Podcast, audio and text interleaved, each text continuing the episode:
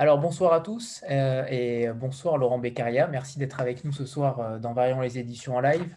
Euh, votre histoire est particulière en tant qu'éditeur et, j'aimerais qu'on débute par là.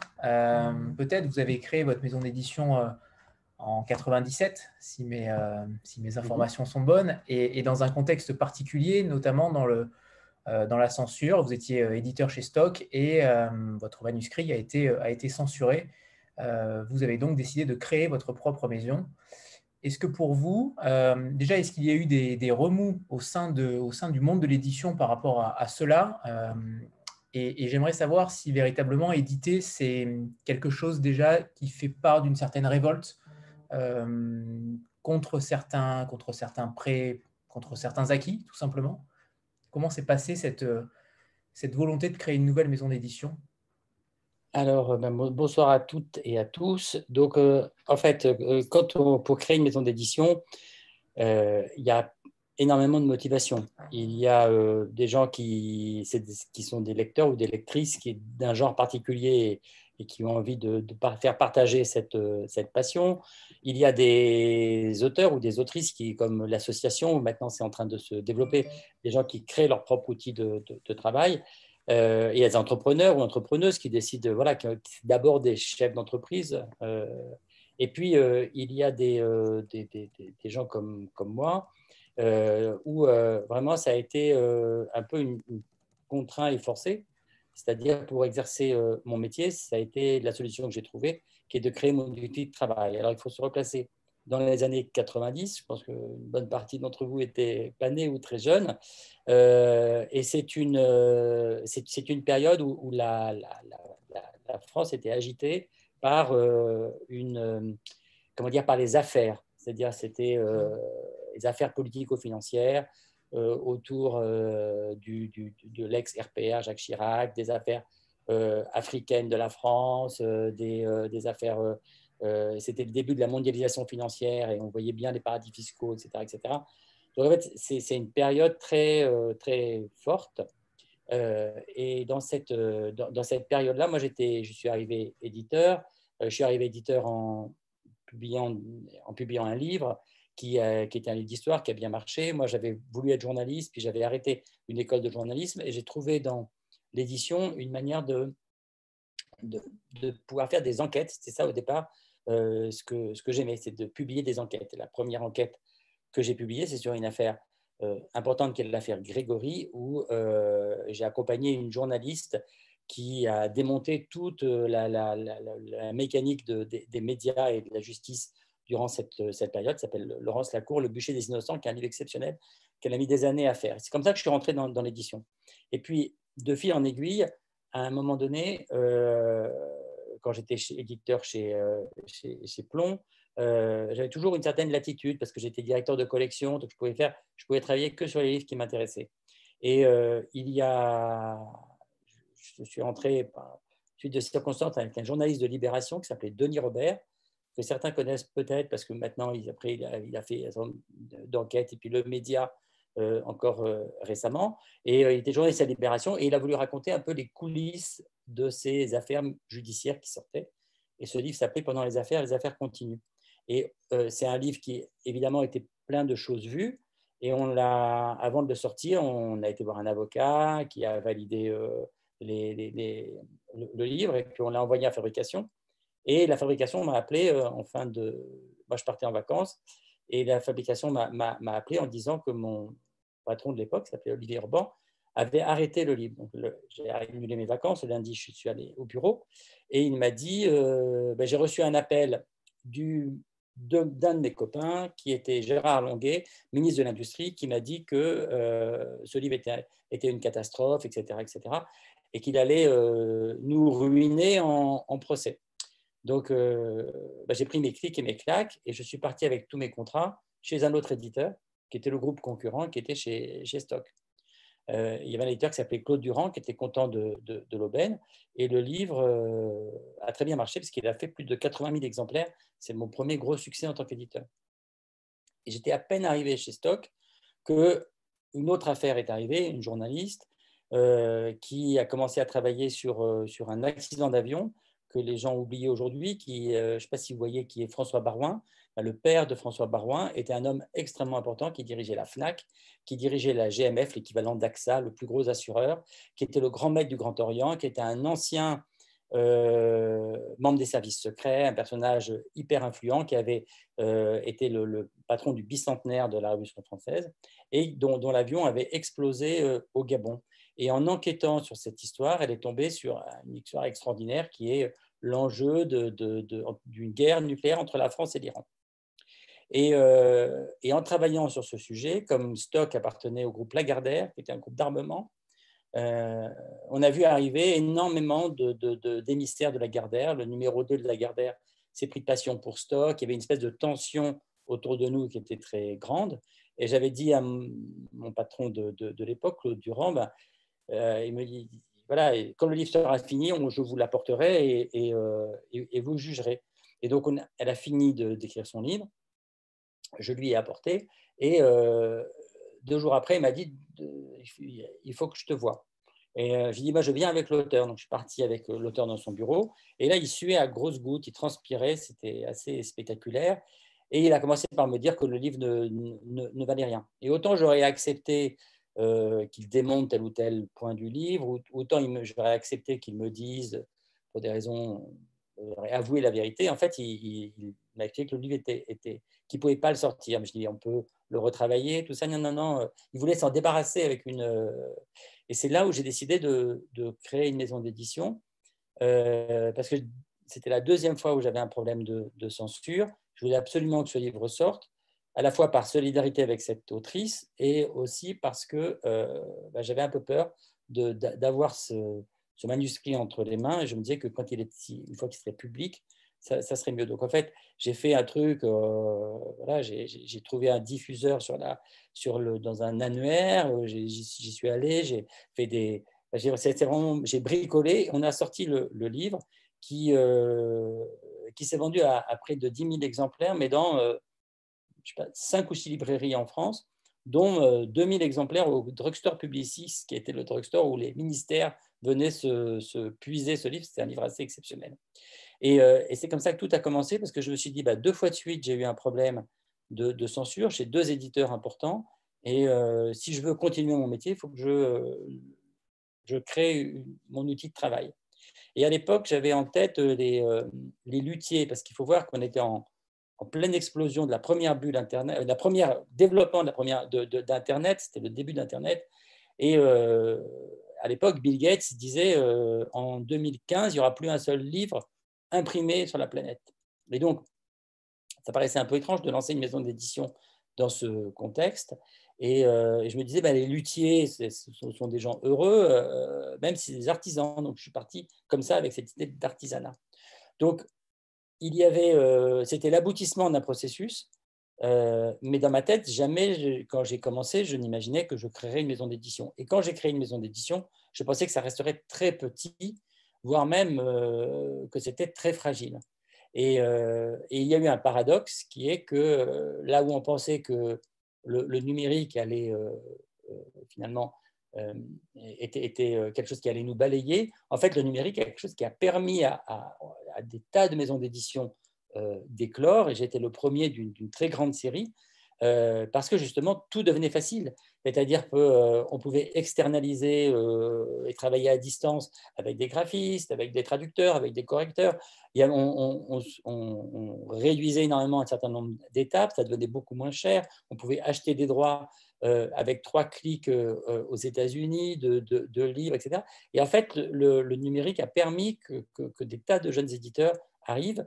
Et il y a une dizaine de confrères ou de consoeurs qui, qui sont nés dans la foulée des éditions des arènes et toute cette floraison de petites maisons que l'on connaît aujourd'hui, en fait, c'est des, maisons qui sont nées depuis 20 ans grâce à cet euh, écrasement en fait euh, des, processus qui sont et, ce côté horizontal qui est, euh, qui est né des, du, numérique. Là, comment est-ce que j'ai créé les arènes? Et après, bah, c'est d'arriver petit à petit, un livre entraîne un autre livre, etc. Et puis, très vite, je me suis, rendu compte que j'aimais travailler avec des gens. Donc, j'ai fait travailler des gens euh, ben, pour ne pas publier les livres que moi j'aurais publiés, mais, d'autres. Et maintenant, on est euh, un peu plus de 50 avec deux maisons qui sont associés. L'Iconoclaste, que certains connaissent peut-être, qui est, une maison vraiment littéraire, euh, et, euh, et, les arènes, qui maison plus généraliste, où il y a un peu de tout, on en parlera. Et on a mis ensemble, sont deux maisons indépendantes, mais qu'on a mis ensemble euh, des, des, moyens, c'est-à-dire des moyens, bah, la diffusion, le commercial, la comptabilité, la fabrication, etc. Voilà, j'ai peut-être été un peu long. C'est parfait, c'est parfait. Sophie, Sophie de Civry, qu'on a aussi reçu. Donc, en effet, le, lien. Voilà, je, je, je, connais bien, parce que ça fait, ça fait 30 ans que, on, vit ensemble et, qu'on a quatre filles ensemble. Donc euh, voilà, c'est quelqu'un que je connais intimement, mais on est très très différents. Et justement, euh, c'est complètement indépendant. Euh, souvent, les gens me disent, mais Sophie a dû te dire, ou ben non, non, pas du tout, parce qu'on on vit dans deux sphères différentes et c'est assez heureux parce que c'est un métier très singulier et très personnel. Euh, justement, par rapport au début de la maison, euh, vous avez, il y a eu des très beaux jours et puis après euh, beaucoup de procès. justement, comment on se relève de cela? Est-ce que pour vous, est-ce que vous n'avez pas eu à un moment donné une, une envie d'usure, entre guillemets, de est-ce que, est-ce qu'éditer pour vous, c'était obligatoirement aller au combat, aller au front, rentrer dans les arènes, justement? Il, y a eu, euh, y a plusieurs phases. La première phase, il n'y a pas eu un moment euh, difficile et un moment heureux. En fait, dès le début, moi, j'ai publié des livres très différents parce que ça, c'est ma personnalité. J'aime les choses, j'aime, les livres graphiques, j'aime les livres pour enfants. Bah, j'ai, un cœur d'artichaut. Il y a plein de choses que j'aime. Donc, euh, je suis très curieux. Donc, j'ai jamais été monomaniaque. En revanche, c'est vrai que j'avais toujours cette espèce de de, côté un peu peut-être chevalier blanc ou de, vouloir comprendre et, éclairer les choses. Euh, et, il y a eu une période, notamment une année, qui était l'année 2001, euh, qui a été un peu rude parce que euh, on a fait un deuxième livre sur le nucléaire qui a beaucoup, ça a beaucoup tangué dans, dans les milieux du renseignement et du nucléaire. On a reçu pas mal de menaces. J'ai publié le livre de Denis Robert sur une Clearstream, qui est, euh, une, euh, chambre de conversation luxembourgeoise. Et là, on a eu une pluie de procès. Et, euh, j'ai publié un livre sur la politique française en Afrique, où j'ai quatre chefs d'État et le Quai d'Orsay qui m'ont fait des procès. Donc là, il y a eu un moment un peu rude. Et je me suis dit, il faut que je fasse attention de ne pas multiplier les fronts. Et ensuite, une fois qu'on a sorti de cette impasse, parce que D'abord, on avait travaillé sérieusement, donc euh, les livres étaient, euh, il avait pas de, n'était pas, pas, euh, comment dire, pas fragile sur le plan judiciaire, et parce que, contrairement à ce qu'on peut penser, la loi de 1880, elle protège énormément les, journalistes et, les éditeurs, et à moins de, vraiment de faire des, des attaques d'une très grande bassesse et avec n'importe quoi, euh, la bonne foi et le, travail de preuve permet de, limiter les dégâts. Donc, après, une fois qu'on est sorti de ces procès, je me suis dit que je n'ouvrirai les fronts qu'un par un, justement pour ne pas devenir un spécialiste de la dénonciation. Alors, c'est assez étonnant parce que dix ans après, Mediapart a réussi dans le domaine euh, euh, journalistique à développer à la fois sur le plan politique et des affaires euh, mais je pense qu'un journal, c'est peut-être plus euh, fait pour ça qu'une maison d'édition. Et une maison d'édition doit faire attention de ne pas, de, de, de, pas être monomaniaque. Euh, mais, mais voilà. Donc, j'ai continué. Il m'arrive de temps en temps. c'est presque. là, on a un livre sur le Rwanda. Je crois qu'on est à 50 procédures. Et on a dû en gagner 48 ou quelque chose comme ça. Donc, c'est. Mais c'est beaucoup de travail n'envisagez jamais l'édition. Euh, euh, alors, vous êtes un éditeur qui est très généraliste. Euh, il y a peu. Voilà, il y a, vous n'êtes pas un éditeur comme par exemple l'Iconoclaste avec une littérature blanche, mais justement, est-ce que vous, n'avez pas cette, cette envie, entre guillemets, d'être tranquille et pour éviter tous ces procès justement. Je ne les cherche pas, je, je, les cherche pas, mais je ne les crains pas. Voilà. Euh, c'est-à-dire que euh, ben, là, ça fait plusieurs, euh, peut-être plusieurs, plusieurs, plusieurs, mois que je pas un livre entre guillemets un peu chaud qui, sort, mais si ça arrivait, je fermerais pas la porte. Mais je ne les cherche pas. En fait, moi, c'est ma curiosité et mon envie. on en parlera. D'abord, il n'y a pas la mienne. Maintenant, il y a 10 éditeurs, donc il y a vraiment des personnalités très différentes. Et, mais dès le début, quand vous voyez la première année des, des, arènes, j'ai publié un roman érotique de Denis Robert, un énorme livre sur la, la politique française en Afrique, un texte de scène illustré d'un humoriste, un livre sur l'archéologie, donc un, beau livre sur l'archéologie.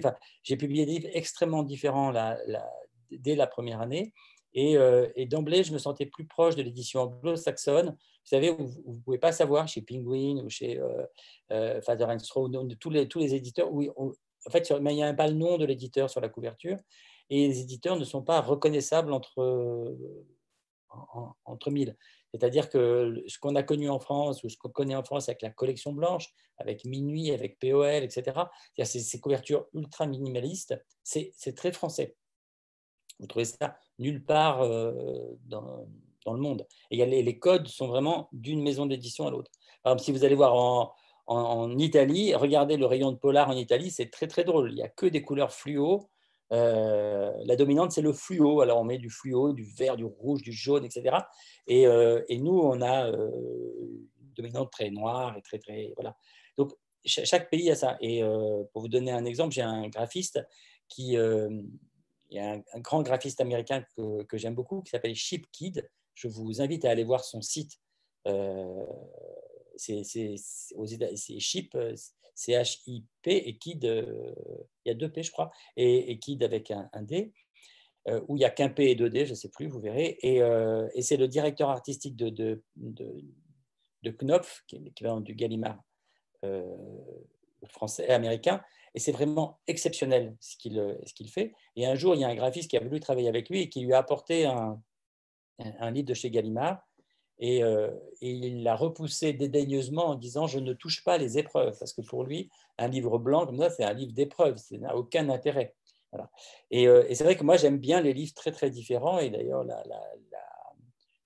l'espèce de mosaïque que vous avez derrière vous montre le côté euh, tout à fait. Je préfère travailler livre par livre pour avoir la meilleure couverture pour chaque livre, le meilleur objet pour chaque livre, et non pas euh, jouer le catalogue de l'éditeur, euh, comme si l'éditeur était euh, surplombé les livres. Et d'ailleurs, ce qui est plutôt rare pour un éditeur français, c'est qu'il n'y a pas de, de, charte graphique, entre guillemets, visuelle, avec un logo, avec... le logo change régulièrement, justement Voilà, on est, on est, je crois même, la, seule entreprise de plus de, je sais pas, 5 000 euros ou 10 000 euros en France qui n'a pas de logo.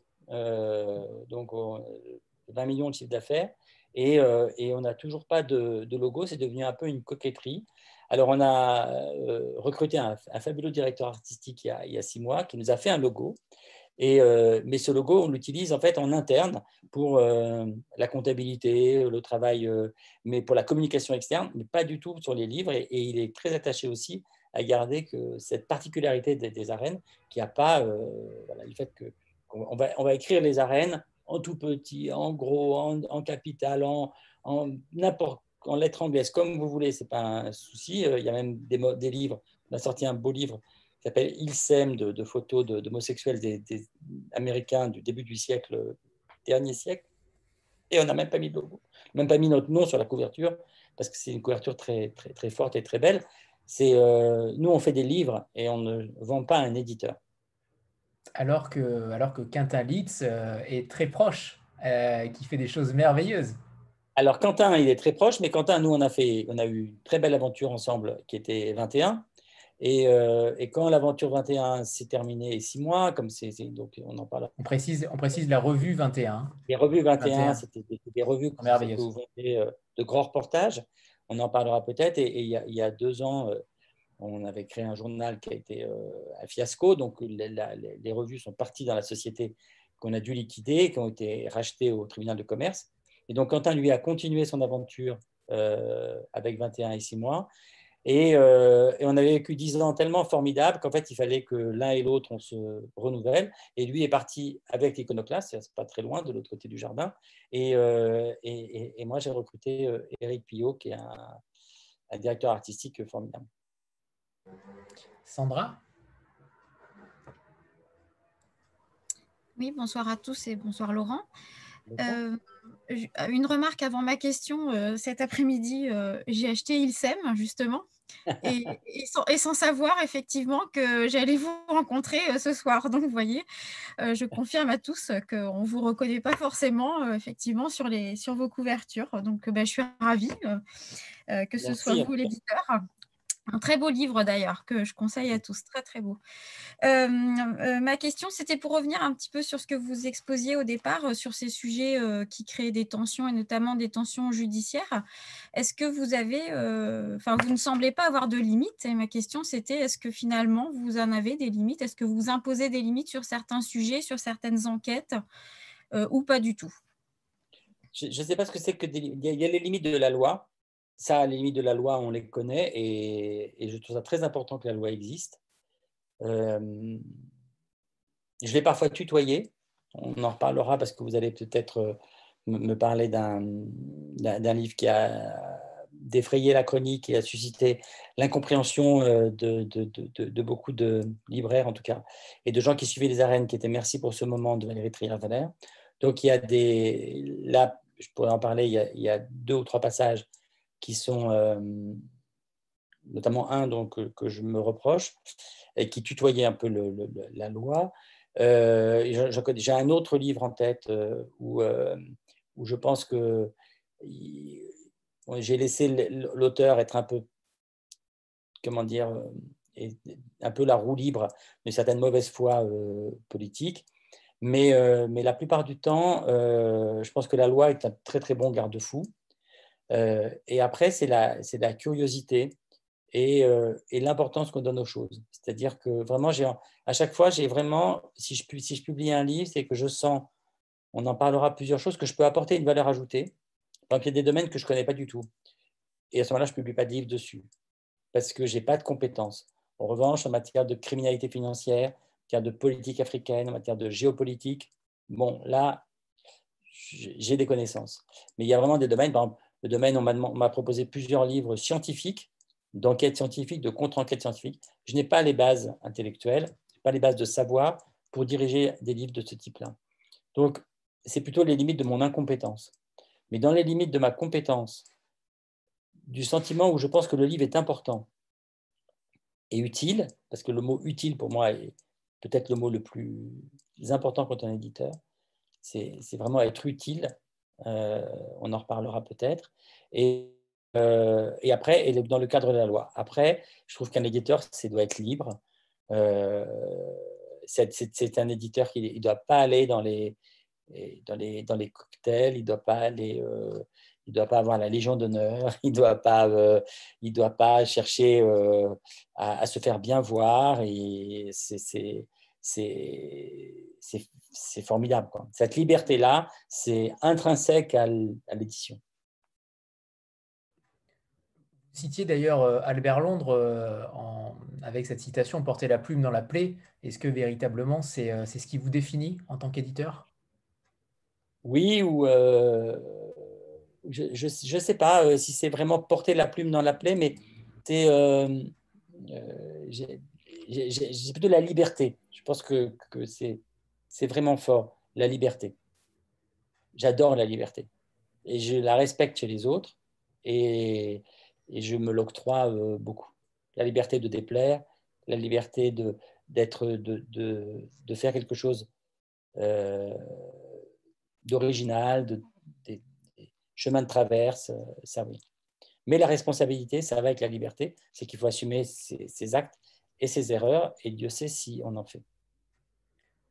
Tout à l'heure, vous parliez de ces limites euh, de, votre, de vos connaissances, mais est-ce que vous vous entourez quand même? Est-ce que vous êtes le seul J'imagine que vous n'êtes pas le seul éditeur euh, aux arènes, vous vous entourez d'une équipe éditoriale, euh, j'imagine. Est-ce que, est que uniquement vos compétences rentrent en jeu quand vous choisissez un manuscrit ou au contraire, imaginons que vous ayez un, collaborateur qui a d'autres connaissances, vous pouvez lui faire ah bah confiance pour bien sûr. Euh, d'abord, on, est 10, je veux dire 10 éditeurs très différents. Et sur une année, je pense que les trois quarts des livres, j'aurais été incapable de les publier moi-même. Parce que je n'aurais pas eu les compétences pour les publier. Soit les compétences graphiques, soit les compétences.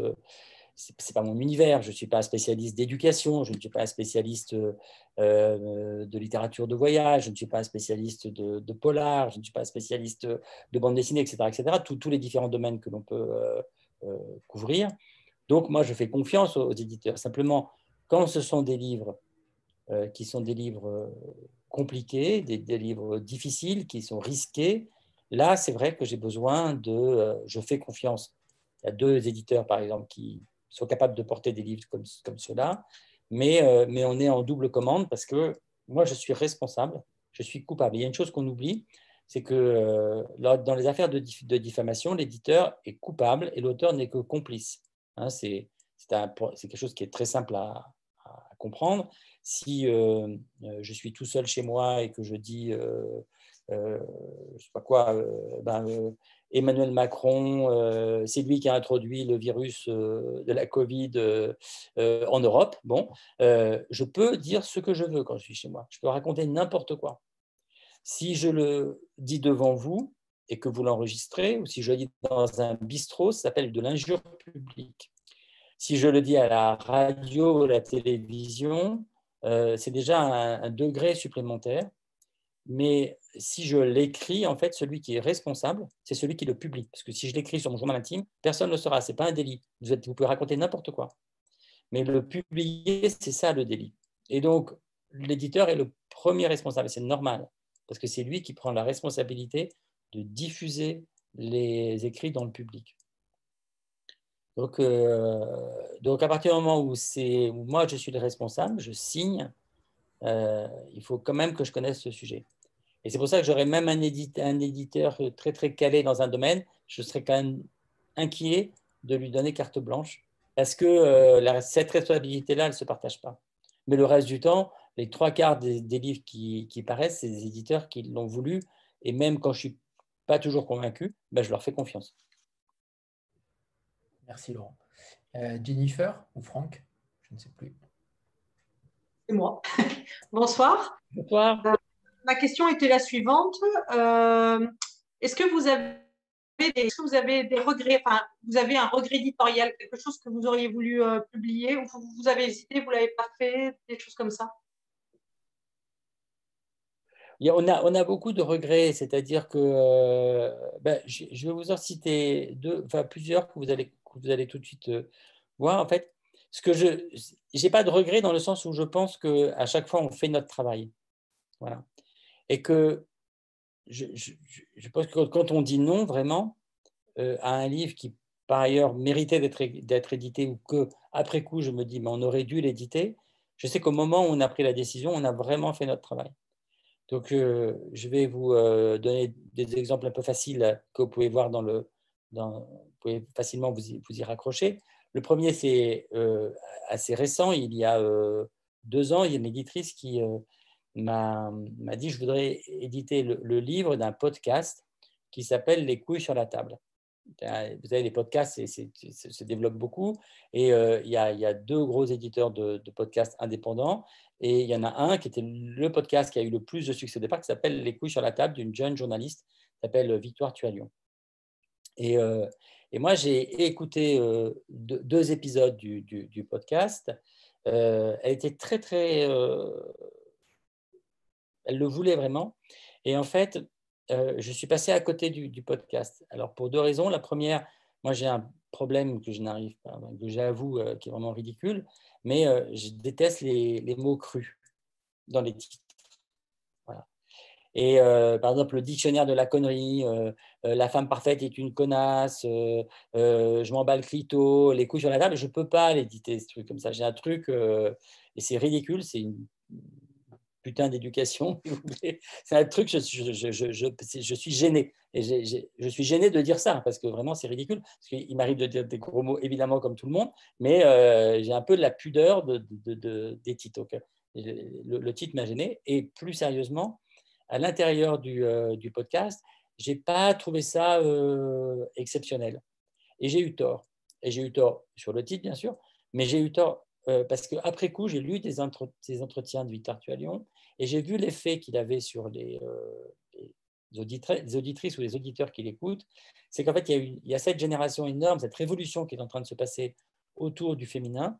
Et, euh, et, il y a un besoin d'avoir de... Moi, je trouvais ça pas de très haut niveau dans les sujets abordés. Or, justement, c'était ça qui est intéressant dans ce podcast, c'est que c'est tous les aspects de la, euh, de, la condition féminine aujourd'hui, de la remise en cause du patriarcat, de tout ce qui est euh, en, jeu autour de la sexualité et des rapports hommes-femmes qui sont traités dans ce podcast. Et la jeune femme, euh, Victor Tualion, a, fait un, ne trouvait pas d'éditeur, a fait un crowdfunding, elle a eu 5000 commandes, 5000 livres sont partis, et après elles l'ont édité, ils ont édité eux-mêmes, ils en sont à plus de 30 000.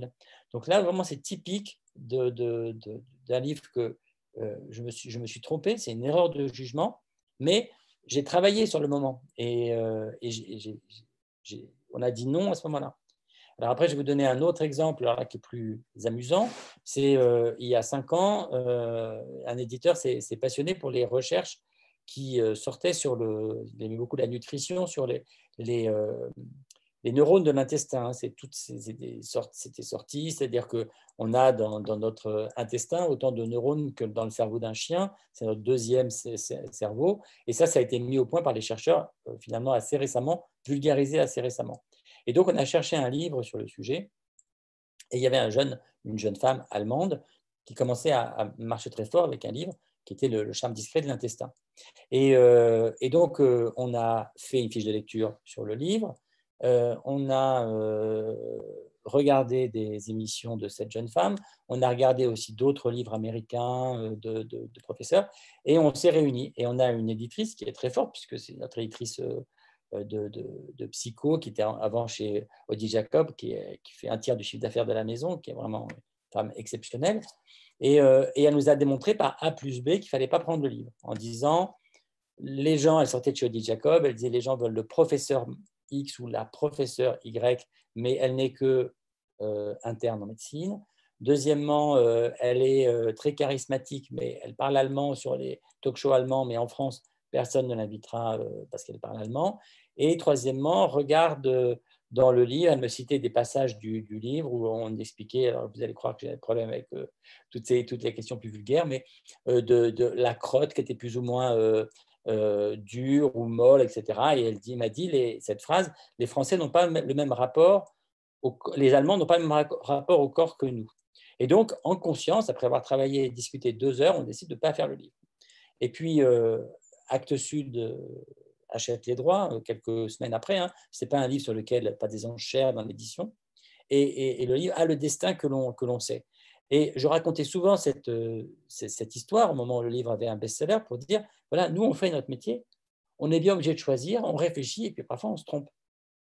Mais là où il y a un côté savoureux de, l'histoire, c'est que euh, deux ans après, euh, je vois apparaître sur les, les, listes de meilleures ventes allemandes le livre d'un forestier sur les, arbres et le, livre, le titre m'amuse, c'est l'appel La vie secrète des arbres je fais je ne parle pas allemand, mais je fais du Google Trad, il est derrière vous, et, euh, ça m'a l'air intéressant. On commande une fiche de lecture, la fiche de lecture est très positive, et on se réunit tous ensemble.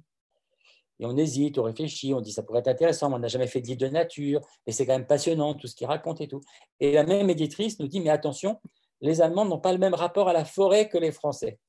Et euh, ça m'a tellement amusé le, par rapport euh, à ce qu'elle m'avait dit sur, les, sur la vie, sur les, le, charme discret de l'intestin, que je lui ai dit une fois, mais pas deux. Et j'ai pris le livre à cause de cette phrase. Elle ne m'aurait pas dit cette phrase, peut-être qu'on aurait hésité. Et on en est à un million d'exemplaires de ces différentes euh, éditions de, La vie secrète des arbres. C'est vous dire que bon, tout n'est pas aussi euh, drôle que ça, ni, simple que ça. Il y a plein de choses qui sont en zone grise. Mais quand on a des regrets, je pense qu'il n'y a aucun livre que j'ai que j'ai euh, oui, il y a des livres que j'ai ratés parce que je ne pouvais pas les avoir. Euh, je me rappelle, en, je suis tombé en, voyage sur euh, Les rêves de mon père de, Barack Obama.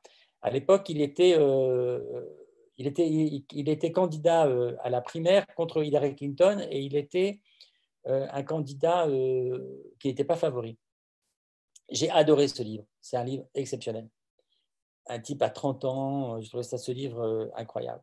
Et il se trouve qu'il avait publié un deuxième livre, très mauvais, qui s'appelle L'audace euh, d'espérer, qui était son livre programme, qui était un livre qu'aurait pu écrire François Bayrou, une suite de, phrases.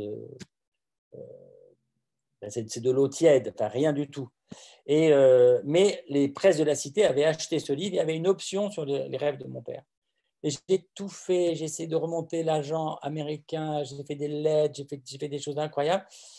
N'ai pas pu avoir euh, ce, livre. Après, Barack Obama a été élu et Les rêves de mon père sont devenus un best-seller. Mais il y a des livres qu'on rate comme ça. Mais là, je savais que c'était un livre intéressant. Mais les autres, je les ai refusés en, en toute conscience. Donc ça, ça nous arrive tout le temps. Donc des regrets, on en a plein. Mais quand on vend un million d'exemplaires pour euh, La vie secrète des arbres, des regrets, on en a beaucoup moins. Oui, mais, en, même temps, en, même temps, j'adore ce livre parce que c'est un type formidable et je suis très heureux de, de, de, cette aventure. Et en même temps, un très gros best-seller, c'est dangereux pour une maison. C'est dangereux pour une maison parce qu'elle peut avoir l'impression de. C'est ce qui s'est passé avec euh, Les soins de la martinière après La Terre vue du ciel. Euh, et puis un, autre livre qui s'appelait les, les, cakes de Sophie, qui sont des, succès monstrueux. Et, à un moment donné, il y avait une espèce de folie des grandeurs. Il fallait toujours retrouver en fait le goût du best-seller et quitte à remettre de l'argent comme un joueur qui met encore plus d'argent sur la table. Et, euh, moi, ça, j'ai jamais voulu rentrer là-dedans. On est une maison qui est une maison qui, donne des toutes petites avances, qui, fait des, livres atypiques, euh, euh, particuliers. On rentre pas dans les enchères. On, moi, j'ai jamais donné une très grosse avance. Et, et, et, il ne faut pas que que ce genre de best-seller change complètement la nature d'une maison. Ça a été le cas pour. Euh, merci pour ce moment. On n'est pas devenu un éditeur people, contrairement à ce que certains euh, pensaient. et avec La vie secrète des armes, on n'est pas rentré dans des enchères. on n'est pas rentré dans les enchères de Sapiens, en sachant que Sapiens c'était un super livre, mais c'est parti très très haut en termes de chiffre d'avance. Albin Michel l'a importé sur Fayard, mais c'était très cher. Et voilà, c'est des grosses maisons. Il faut, ils jouent un autre jeu que les nôtres. Nous, on est des outsiders. On prend euh, les miettes des autres et on fait des festins et on va chercher ailleurs, on déniche des choses, on, prend des choses qui nous plaisent, des choses où on peut apporter une valeur ajoutée. Et euh, voilà, c'est sympa. Alors justement, ce, catalogue des arènes, et je, pense que Annie Rose va, euh, en grand aficionados d'Aurélien Masson et, d'Equinox, ah. va peut-être rebondir là-dessus. Aurélien qu'on a déjà reçu il y a, il y a, quelques mois déjà, et qu'on recevra en janvier avec, avec Caril Ferré aussi. Euh, ah, j'ai le livre. On, on, m'en a dit le, plus grand bien. Pas ma question, euh, C'était pas ma question, Anthony, mais euh, c'est pas grave, j'en ai une, deuxième pour plus tard. je vais en profiter pour parler un peu d'Aurélien. comment justement vous avez rencontré Aurélien Masson? C'était au moment où il était encore à la série noire. Et mhm. comment vous avez eu envie de créer une collection polar avec lui? Alors, euh, pour, pour, tout vous dire, moi, quand je suis. Euh, j'ai toujours été un très gros lecteur. Alors, j'ai toujours été un très gros lecteur de thrillers, de polar et de romans noirs. Ça, toujours. Et euh, comme je lis beaucoup de littérature, sauf que en littérature, je ne me sentirais pas, pour des raisons, je ne me sens pas à l'aise avec les auteurs de littérature classique qui sont très, très, très, très sensibles. il faut mettre, c'est de l'accompagnement psychologique pour lequel je ne suis pas doué, enfin, pas ce type de, de, délicatesse en tout cas. Et puis, euh, et je pense qu'il y, y, a un milieu littéraire qu'il faut, euh, euh, qu'il faut fréquenter, il faut connaître les journalistes, il faut aller dans les, dans les salons et tout. Et ce n'est pas du tout mon charisme, je suis un peu un ours, je suis un peu timide, etc. Ce n'est pas, pas le genre de choses qui me... Je me sens pas à l'aise.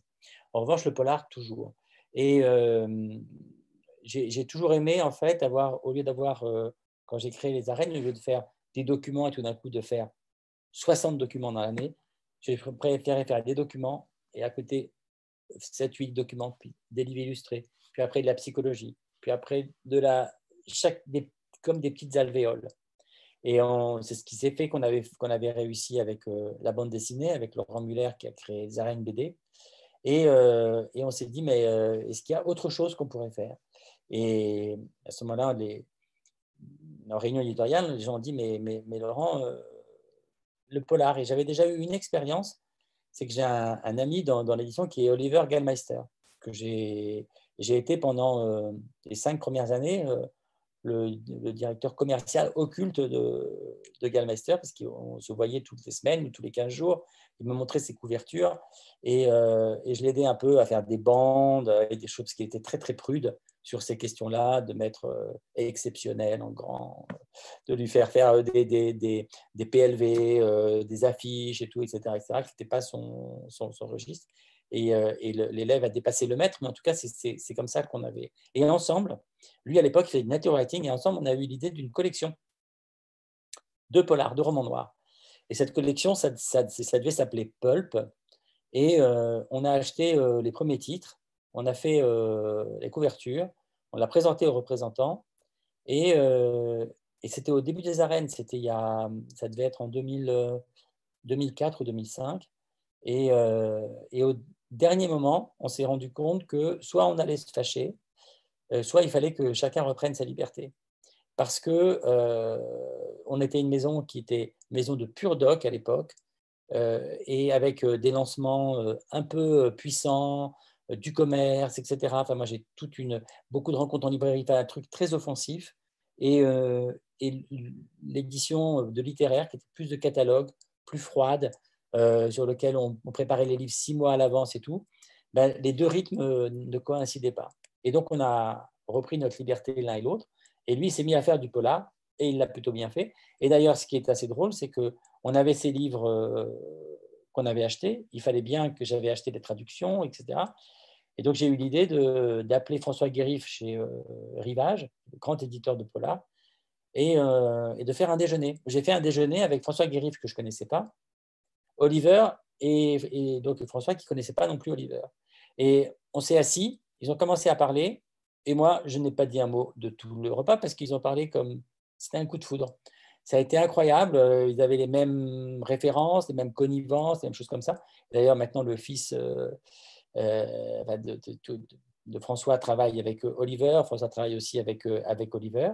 Et, donc, moi, et, François Garif a repris les livres qui sont partis chez, chez Rivage. Mais j'avais ce, truc sur un autre, là, ah, il se passe quand même quelque chose. Et je me suis dit, bah, pourquoi pas retenter, parce que la maison est, différente. Maintenant, il y a plus d'alvéoles, il y a plus d'éditeurs, de, de, et, on peut imaginer de nouveau du polar.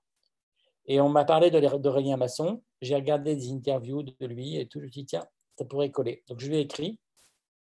On s'est vu dans, un, dans son repère qui est du côté de, la gare de Lyon, qui est un, café euh, effroyable, dégueulasse, et dans lequel on, vend de la bière euh, pas très bonne et du vin blanc, je vous jure, mais vraiment de la piquette. Et euh, il, m'a saoulé et on s'est tapé dans la main en sortant. Voilà. Et il n'a pas dessoulé, moi non plus. Et il est toujours euh, dans la maison. Alors, ça a été une vraie aventure, Equinox, parce que euh, c'était une aventure. Il fallait imposer quelque chose de neuf dans une maison qui n'était pas une maison littéraire. Lui venait de 20 ans de, de série noire, même s'il est jeune, il avait commencé très jeune. Il avait des auteurs avec lesquels il avait une relation extrêmement forte, Caril Ferré et D.O.A. Et, euh, et ça a été euh, un peu comme quand vous transplantez un arbre pour le mettre euh, ailleurs. Bah, ça ne peut pas être le même arbre, en fait. Il faut inventer autre chose. Il faut qu'il trouve d'autres racines, il faut qu'il qu'il se développe différemment, il n'a pas la même couleur, il n'a pas la même... Et ça a été un peu conflictuel avec, avec DOA qui bon, nous avait promis un livre et nous a donné un livre complètement différent à l'arrivée qu'on a refusé parce que euh, c'était un livre, euh, un livre sadien très euh, de tout petit public, alors qu'il nous avait expliqué que ça allait être le grand livre thriller et qu'il fallait qu'on en vende 100 000. Et c'était absolument impossible pour nous. D'ailleurs, Gallimard en a vendu 850 parce que c'est un livre très pointu. Et il nous aurait dit, moi, je fais un livre très pointu, je l'aurais pris, mais pas vendez-en 100 000 alors que le livre était un livre extrêmement dur. Et euh, donc, euh, il y a eu une espèce de rupture au début euh, affective avec, avec Aurélien. La collection Equinox a commencé au moment où il y avait ce, fiasco de, ce journal hebdo. Donc, la maison était en crise. Et donc, les débuts ont été chaotiques. Et puis, petit à petit, la greffe a pris. Il y a eu un énorme travail auprès des représentants, un énorme travail auprès des auteurs. Et, et, la, greffe est vraiment en train de, de, de prendre. de, mois en mois, on est de plus en plus content de la collection. Puis comme Aurélien, là, on travaille sur 2023 avec lui. Donc, vous voyez, il est très longtemps à l'avance. Et j'ai appris à travailler longtemps à l'avance avec les éditeurs de littérature, ce qui n'était pas du tout le cas à l'époque où je travaillais avec Oliver. Voilà. Et ça apporte énormément à la maison, parce que c'est des livres, il y en a derrière vous, c'est autre chose. Euh, c'est une littérature que j'adore, c'est une littérature euh, qui ne se prend pas au sérieux euh, et qui pourtant est, est, très puissante, qui se permet tout, tous les gens, qui a cette liberté. Et vous savez là maintenant que j'adore la liberté. Vous nous avez parlé de ce fameux programme 2023, justement. On était tous assez surpris, mais, mais il travaille ainsi et, et c'est toujours assez surprenant. Donc d'un côté, on a Equinox, de l'autre, on a quand même euh, les RNBD qui a un, gros fond, qui commence à avoir un, véritable fond. Euh, j'aimerais bien qu'on parle justement de, de, cette collection-là. Euh, comment est-elle née? Est-ce qu'il y avait un besoin graphique de, créer cela au sein des arènes ou ça s'est fait totalement fortuitement? Alors, donc, quand on a lancé la revue 21 avec Patrick Saint-Exupéry, tout de suite, la bande dessinée était au cœur de la revue, puisqu'on avait fait 30 pages de bande dessinée de reportage et euh, dès, le premier numéro, il y en avait dans tous les numéros, et, euh, on a adoré ça. Il se trouve qu'on a publié deux ou trois bandes dessinées qui étaient euh, dérivées de 21 pour faire plaisir aux, aux, auteurs. C'était pas très concluant. Et puis un jour, un de nos éditeurs, qui est le plus vieux de la maison avec moi, qui est là depuis 20 ans, mais il a commencé lui à, à, 22 ans, donc il est beaucoup plus jeune, et euh, il, a, euh, acheté un livre qui s'appelle Economics, que certains ont peut-être déjà vu, qui est euh, l'histoire de l'économie en bande dessinée. Un gros livre rouge comme ça, en noir et blanc, assez haut de gamme.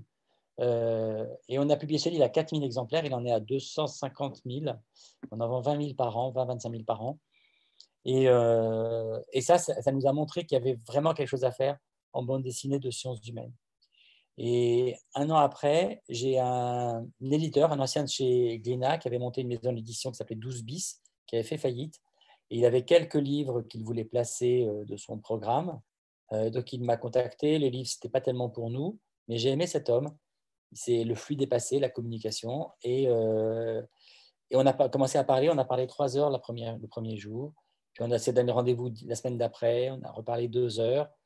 Et ben, je lui ai dit, ben voilà, ce que tu peux faire, c'est venir. Euh, et on, voit ce qui, ce qui peut naître. On fait un essai pendant un an. Et euh, euh, je te paie en droit d'auteur. À l'époque, on pouvait. Et on voit ce que ça donne. Et si on voit qu'au bout d'un an, il y a des projets intéressants qui naissent, eh bien, on lance le secteur. Et, il y a eu cette osmose entre nous. Donc, il est arrivé avec ses projets, ses histoires. Mais ce qui marche très, très bien, c'est la BD de sciences humaines chez nous. C'est-à-dire toute cette, une collection qui s'appelle L'incroyable histoire. Il y a l'histoire du sexe, l'histoire de la médecine, l'histoire de la littérature, euh, du canard enchaîné, euh, euh, de la psychologie. Enfin, il y en a beaucoup et les, ventes sont impressionnantes. Là, on a sorti une super BD sur, avec Léla Simani et, Clément Aubrery qui s'appelle À main nue sur la première femme chirurgienne esthétique. On a on publie des livres de, poétique fiction. Enfin, on adore ça. Euh, et, on a fait travailler ensemble des auteurs de littérature, des auteurs pardon, de documents et des euh, auteurs de bande dessinée. Et ça fait un travail extraordinaire. Par exemple, il y a un auteur qui est venu me voir, que j'aime beaucoup, qui est un très grand journaliste du monde, qui est un grand spécialiste des questions de terrorisme. Et euh, il, voulait faire un livre sur... il avait accès à, tout le dossier. Il avait enquêté pendant un an et demi sur la, cellule qui a fait les attentats euh, du Bataclan. Comment est-ce qu'elle est arrivée? Comment elle a été recrutée? Euh, tout son périple en, Europe, les, quatre ou cinq moments où ils ont été à deux doigts de se faire euh, arrêter, etc., etc., jusqu'après au, au, dénouement final et, la, traque en Belgique. Et c'est un énorme document. Et on est parti dans une bande dessinée, c'est deux ans de travail qui sortira en août prochain. Mais c'est un travail acharné euh, et, ça va être un livre exceptionnel. Et c'est un livre qui sera encore plus fort en bande dessinée qu'il aurait pu l'être en, document. Annie Rose Et on a des aventures extraordinaires. On va sortir au mois de mars un livre qui est le plus beau livre depuis le début des arènes BD qui s'appelle Dessiner encore de Coco. Coco, c'est la journaliste de Charlie Hebdo qui a tapé le code. Elle était sortie fumer une cigarette et elle a eu les frères Kouachi avec le Kalachnikov sur la tempe. Et donc, elle, elle, fait un livre de 350 pages, graphiquement mais sublime, en passant de la, du, noir et blanc à l'aquarelle, d'une inventivité visuelle incroyable. Elle a mis trois ans à le, à, le, faire. Elle raconte à la fois son histoire, sa culpabilité, l'intime, comment est-ce qu'on vit avec, avec ça. Elle raconte l'histoire de, de, de, de, ce drame. Et, et c'est un, un, ode à la liberté de, dessiner. Euh, donc ça, des livres comme ça, c'est la, la, BD chez nous, c'est devenu, euh, c'est devenu un mode d'expression euh, puissant. Et je pense que dans les années qui viennent, ça va devenir absolument énorme. On voit qu'Albin Michel Simé a fait une très belle adaptation de, Sapiens, la revue dessinée avec Le Seuil a sorti le livre avec pardon, Delcourt a sorti les, les, algues vertes. Là, il a sorti quelque chose sur les déchets nucléaires de Bure avec Le Seuil, euh, La Découverte euh, vient de sortir une biographie de Franz Fanon. Il y a plein de choses à faire en bande dessinée. Dans la, jonction entre la bande dessinée et les sciences humaines, euh, plus qu'à mon avis qu'avec la littérature. Ça ne va pas tellement ensemble. Il y a des, des romans graphiques qui sont, qui sont des œuvres littéraires, mais je ne crois pas beaucoup à la collaboration de romanciers ou de romancières et de, et de BD. Et on a également Au cœur de la vague, de Chapat? Oui, il y a Au cœur de la vague de Chapat. Euh, j'adore Chapat euh, parce que c'est le grand dessinateur du, New York Times et du, et du Temps euh, en, en, Suisse. Et, et, moi, je voulais absolument travailler avec lui, comme on travaillait avec Kroll, qui est le grand dessinateur belge, comme on a fait beaucoup de choses avec le Canard enchaîné, avec le New Yorker, face à le dessin de presse. On était des... Cabu était un voisin, on a publié deux livres de, de Cabu, il venait le matin en passant euh, nous dire bonjour, prendre un café. Donc, ça, on, a, on, a, ça dans, dans, le, dans le sang. Et, euh, et, et, Chapat donc, a fait ce, travail sur, euh, sur le Covid ensuite, en Suisse que, que j'aime beaucoup, euh, sur la première vague, mais avec un très joli positionnement. Pour moi, c'est très important la manière dont que les gens soient justes. Et lui, il est vraiment juste. Annie Rose? Vous avez publié à la rentrée euh, M, l'enfant du siècle, qui a eu un, gros succès en, Italie. Euh, c'était la première fois, je pense, que vous euh, faisiez un, roman pour la rentrée littéraire. comment, comment ce livre est arrivé jusqu'aux arènes? Eh bien, comme souvent, en fait, les, les, agents, ils cherchent deux choses. Ils cherchent d'abord un éditeur, un grand éditeur, ils vont faire la tournée euh, du seuil de Fayard. Euh. Mais quand le livre est un peu atypique, original, euh, énorme, eh ben, il frappe à notre porte. Voilà. c'est comme ça que le New Yorker est arrivé chez nous. C'est comme ça que, parce que personne ne voulait d'un livre de, de, 500 pages qui faisait 5 kilos sur les dessins du New Yorker. et, nous, on a tout de suite adoré ce livre. C'est comme ça que plein de livres sont, arrivés chez nous, que Economics est arrivé. Economics a été refusé par le seuil parce qu'il ne faisait pas de bande dessinée de, à, l'époque. Donc, euh, donc nous, on, comme je vous dis, avec les miettes des autres, on fait un festin. Je me rappelle aussi le, grand livre rouge de, de, Jung, un livre géant de, 200 euros, un livre incroyable. Bon, ça, ça c'est le genre d'aventure que j'aime faire. Et, euh, et M, ce qui nous a plu chez M, c'est le mélange entre le document et le roman. C'est à la fois un roman historique, c'était en prise avec l'histoire, et il y avait cette alternance extraordinaire dans le livre de, passages de romans historiques et de passages dans lesquels il y avait des éléments des, euh, journaux d'époque, euh, des rapports de, euh, des rapports de lecture, des, des, comment dire, rapports de filature, etc., etc. Et en fait, j'ai un, des grands, des grands artifices de narration qu'on connaît bien dans, le polar, ce qui est que nous, on connaît la, le dénouement, mais les gens qui. Les héros du, roman ne les connaissent pas. Et c'est ça. C'est-à-dire que nous, on sait que Mussolini va avoir le pouvoir, mais, les gens qui écrivent à l'époque euh, les articles ne le savent pas, et, euh, et, les Italiens ne savent pas dans, le, dans quoi ils sont embarqués. Et cette, cette naissance du fascisme, j'ai trouvé ça euh, fascinant. Dans le livre, il y a, donc on avait une, on a un rapport de lecture très fort. On a une éditrice qui s'est passionnée pour le livre. moi, quand j'ai lu les premiers chapitres, je trouvais qu'il y avait un côté parfois un peu trop lyrique dans le, dans, le livre. D'après ce que j'ai des, des, du chapitre du deuxième tome qui, qui est déjà sorti, ces aspects-là ont été gommés et le, livre est de, de, mieux en mieux. C'est une, une, aventure littéraire incroyable. Hein. Il y aura quatre tomes de, de, 800 pages. C'est fascinant. C'est comme si nous on avait fait ça avec Pétain. Vous voyez, c'est un grand romancier français, un Noël Carrère, un, Ruffin, qui s'est lancé dans une documentation de malade et avait fait euh, euh, voilà, la biographie de Pétain et comment est-ce que la France est devenue pétiniste. Et euh, c'est une exceptionnelle entreprise littéraire et on est très heureux de le, publier. On a réimprimé trois fois, ce qui était très surprenant. On a eu une énorme presse, alors que nous, on n'est pas du tout dans la littérature, mais parce que l'écho du livre était, était très grand. Mais, ma fierté, c'est ça. Et mon autre fierté, euh, c'est le livre qui est derrière vous, Underland. J'allais en parler, justement. qui est un livre magistral. C'est un choc de lecture exceptionnel. Euh, et je le dis d'autant plus que j'ai mis du temps à rentrer dedans, parce que c'est un, un, écrivain voyageur qui s'appelle euh, Robert McFarlane, qui a publié plusieurs livres, je crois qu'il est à son cinquième livre en Angleterre. Il est très célèbre en Angleterre parce qu'en plus, il est beaucoup suivi sur les réseaux sociaux. C'est compliqué de savoir. C'est un, mélange de Sylvain Tesson pour quelqu'un qui, euh, qui a un côté voyageur. Euh, donc, il y a, il y a ce, ce, côté-là.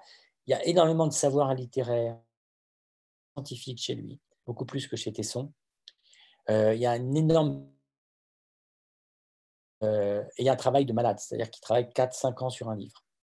Euh, et, il avait publié un livre que, que moi j'aimais euh, beaucoup qui s'appelle Les Always, qui est un peu l'équivalent des chemins noirs de, de, Tesson. Les, il avait pris les chemins creux en, euh, en Angleterre. Et, et c'est un livre d'une très grande poésie, mais on a hésité, un livre anglais, etc. Et puis il a sorti Underland. Et Underland, c'est 9 ans de, les sous-terres, les usines sous terre, les galeries sous terre, les catacombes, les grottes, etc. Et euh, on a une éditrice chez nous qui a adoré le livre, qui nous a fait un tel rapport de lecture. Et moi, à l'époque, je, n'ai lu que quelques pages, parce qu'il était trop vaste, il, fallait, il fallait le prendre assez rapidement, il commençait à avoir beaucoup de succès en Angleterre. On a, on a pris le, le, livre. Et quand la traduction est arrivée, moi, c'est un livre qui m'a désorienté j'ai commencé à lire le livre et j'ai pas osé dire à l'éditrice que euh, je trouvais ça très dur à lire et un peu décevant parce que euh, il, a, il, a, un vocabulaire ultra précis, ce qui fait que sur euh, chaque page, il y a peut-être trois ou quatre mots que vous ne connaissez pas. C'est rare en fait dans un livre d'avoir tant de mots qu'on ne connaisse pas pour un lecteur aguerri. Et je trouvais ça un peu précieux, je n'arrivais pas à comprendre et tout. Mais après, le confinement est arrivé, on était occupé partout, on a sorti le livre. Et en un week-end de septembre, je me suis dit, il faut quand même que je lise, je vais publier ce. J'ai dit de ce livre, je ne l'ai pas lu encore, c'est pas possible. Et euh, je, vais dire, je vais le lire en diagonale et tout. Donc, je, me suis mis à 4 heures un samedi et j'ai lu jusqu'au lendemain. C'est un choc de lecture exceptionnel. C'est un livre magistral. Là, euh, et tous ceux qui, passent les premières pages, euh, c'est un livre inouï. Et vraiment, McFarlane, je vais publier toute son œuvre. Euh, et c'est un, vrai choc. Et ça, c'est des petits pas dans la littérature. Mais c'est genre de livre un peu hybride aussi, parce que c'est un livre à la fois littéraire, de savoir, de nature. Euh, moi, j'aime bien le, côté livre inclassable. Et qui interroge notre rapport à la, société, à ce que nous cachons, à ce que tout ce qui est enfoui en réalité dans notre société. Donc, euh, Exactement. Exactement. Et, d'ailleurs, j'ai vu que vous aviez euh, publié aussi un livre de jeunesse, Les mots perdus. Oui, de lui, parce que c'est un, très beau livre. sur des... En fait, il s'est rendu compte que le Oxford pour les enfants, l'équivalent du Larousse pour le primaire ou, du Robert pour les, enfants, évidemment, avait supprimé un certain nombre de mots qui étaient les mots de la nature, tout simplement parce que pour les enfants, aujourd'hui, vipère, martin pêcheur et tout, ça ne, ça ne dit plus rien. Et donc, il a pris ces mots perdus et il en a fait euh, des poèmes qui ont été illustrés par une, euh, fait des aquarelles avec enluminés. C'est des livres, très beaux. Et c'est un livre qui s'est vendu à 200 000 exemplaires en, Angleterre. Bon, c'est beaucoup plus dur en France parce que c'est des poèmes euh, à traduire, c'est compliqué et, et c'est un livre un peu intellectuel. Mais, mais c'est un très très joli livre, un livre d'émerveillement. Avec Farland, je suis un inconditionnel. Donc, j'ai tout publié de lui. On en est ravis. Euh, justement, je reviens euh, sur ce petit pas de côté euh, avec, l'enfant du siècle. Est-ce que vous allez aller vers un petit peu plus de littérature, alors pas blanche, parce que là, en l'occurrence, ce n'est pas le cas, mais de littérature un petit peu plus française, ou ce n'est pas du tout dans les projets? Honnêtement, ce n'est pas dans les projets. Peut-être qu'un jour, j'aurai une rencontre avec un éditeur ou une éditrice où voilà, il se passera, on, connectera comme on a connecté avec Aurélien. Euh, mais je ne suis pas très. Enfin, ce n'est pas une priorité parce qu'en plus, il y a cette association avec l'Iconoclaste qui fait très très bien ce, travail-là. Et j'aime pas qu'on soit euh, en concurrence parce qu'en plus, elle va gagner. Donc, euh, ça m'énerve. Très bien. je, reviens sur quelque chose qui me, qui m'interpelle par rapport au manuscrit. J'imagine que vous en recevez alors qu'au final, vous n'en retenez que très peu puisque euh, je pense que la plupart des, documents ou des livres que, vous allez publier euh, sont souvent des commandes. Euh, quel est ce rapport-là avec, ce, avec, les manuscrits? On a très peu de commandes. ça aussi, on a presque un, comportement d'éditeur de littérature. Alors, on a beaucoup de synopsis qui nous arrivent, de projets, de, livres qui ne sont pas encore écrits. mais sur une année, il y a peut-être 10% de commandes d'idées que nous avons eues. En fait, c'est beaucoup d'idées que l'on reçoit et que l'on transforme avec l'auteur ou avec les auteurs. Euh, mais, euh, mais je considère que, que bah, je ne suis pas très à l'aise avec la commande. Euh, et, c'est un peu étrange hein, en, matière de documents, mais, mais c'est plutôt des projets qui nous arrivent. Et je trouve que ce qui est intéressant, c'est quand il y a cette espèce de, d'osmose entre le projet et l'éditeur, c'est pour ça qu'on en, ou l'éditrice, c'est pour ça qu'on en reçoit beaucoup et qu'on en prend peu, et on prend à chaque fois des livres dans lesquels on sent qu'on peut avoir une valeur ajoutée importante. Donc on a un vrai rapport de, moi tous les jours, je lis euh, ce qu'on m'envoie.